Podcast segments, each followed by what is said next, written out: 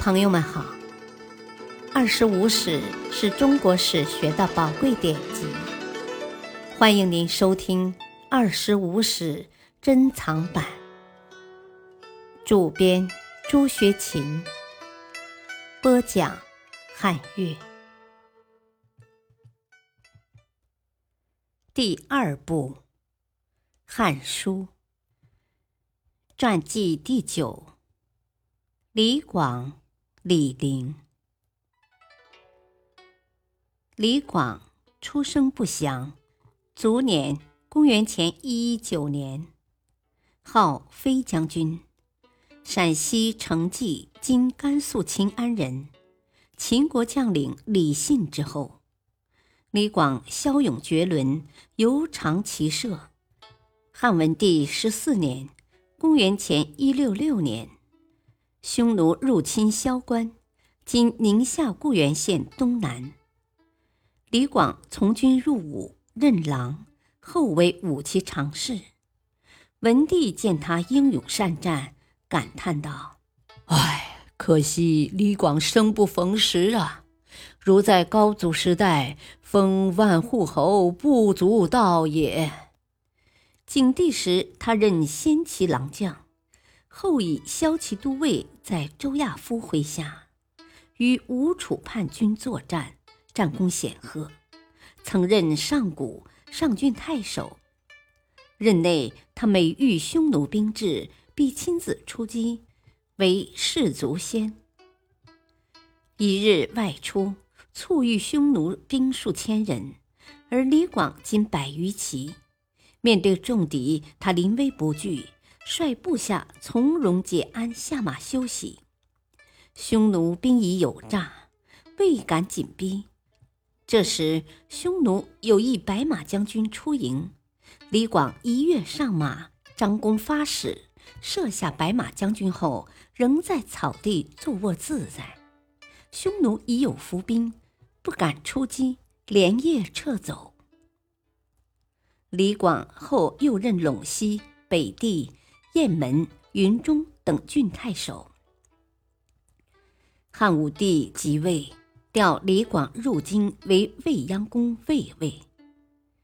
元光二年（公元前一三三年），武帝令李广为骁骑将军，与护军将军韩安国、江屯将军王辉、轻车将军公孙贺等统兵三十万，在马邑。今山西朔县以诱兵伏击匈奴，车臣单于途中俘获雁门御史，得知内情，立即退兵。元光六年，匈奴兴兵入侵上谷，武帝命卫青为车骑将军，率兵万骑直击上谷。骑将军公孙敖出代郡，轻车将军公孙贺出云中。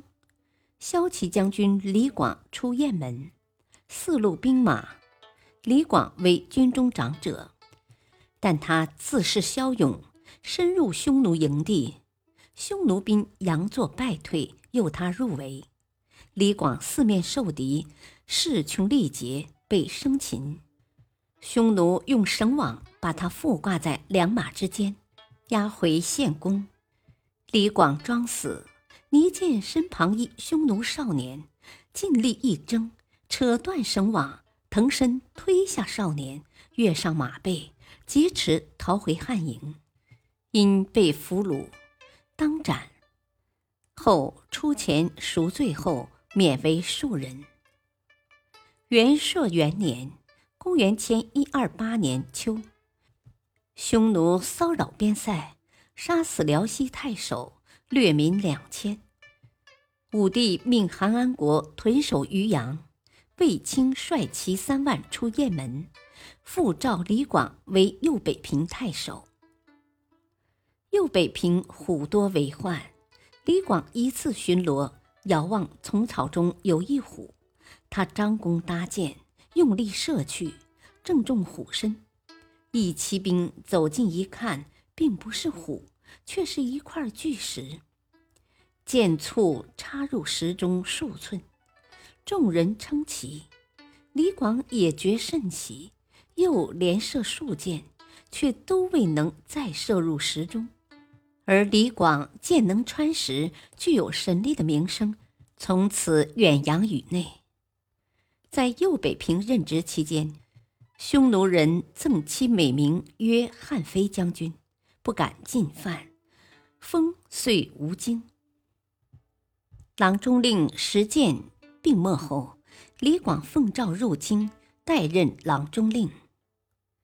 元朔五年（公元前一二四年）秋。匈奴率万骑袭击代郡。第二年春，卫青统帅公孙敖、公孙贺、赵信、苏建、李祖和李广等六将军十余万，众出定襄。汉军歼敌一万九千余，损兵三千。西侯赵信兵败投降匈奴，李广无功而返。元寿二年（公元前一二一年夏），匈奴侵扰代郡雁门，武帝采用两翼作战方针，命张骞和李广出右北平分道迎击左贤王，命霍去病与公孙敖各率万骑分别从陇西、北地出击。李广率四千骑兵先行，被左贤王四万兵包围。李广神色镇定，命幼子李敢带壮士数十骑突出重围，又令军士筑起营垒，四面堵住敌军。匈奴用强弓四射，李广命士卒反击，并用大黄弩弓射中敌将数名，两军血战两日，杀伤过当。天明。张骞带兵前来营救，李广方得脱险。博望侯张骞因延误军期，当斩，以侯爵赎罪，免为庶人。李广杀伤相等，无赏。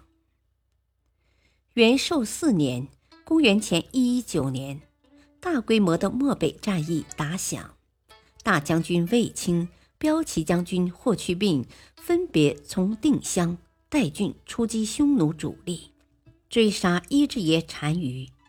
李广请战出征，武帝因他年老未许，后虽同意，但密嘱卫青不能让他担任先锋。卫青命李广与赵师期东线出征，约期会师。东线路遥，更乏水草，道路艰难，李广迂回迷道，延误约期。而卫青紧追单于两百里，直抵赵信城。霍去病也大败左贤王，斩获七万余级。李广回汉营后，卫青欲送他去官府审治。李广愤然道：“啊，主校尉无罪，都是我迷失道路而导致失败，处分我就是了。”说着说着，他老泪纵横，感慨地对将士们说。哎，我李广自从军以来，与匈奴作战大小七十余次啊，每次作战有进无退。这次跟大将军出征，要我东路出击，我却迂回失道，延误军期，真是天意呀！我年过六十，不为短寿。还要我去对簿公堂来祈求余生吗？罢了罢了，今天就是我与诸位将领的最后一别呀！说着，拔剑自刎。将士们拥上前去抢救，已不及身亡。将士们悲伤不已。李广的从弟李蔡才能远在李广之下。却从征有功，封乐安侯，迁拜丞相。李广有三个儿子，当户、叔和敢。李当户早逝，李叔曾任代郡太守，也先李广而死。幼子李敢以校尉随霍去病出征匈奴有功，赐关内侯，后被霍去病杀死。长子李当户留下一遗父子，就是后来有名的将领李陵。感谢收听，下期播讲第二集，敬请收听，再会。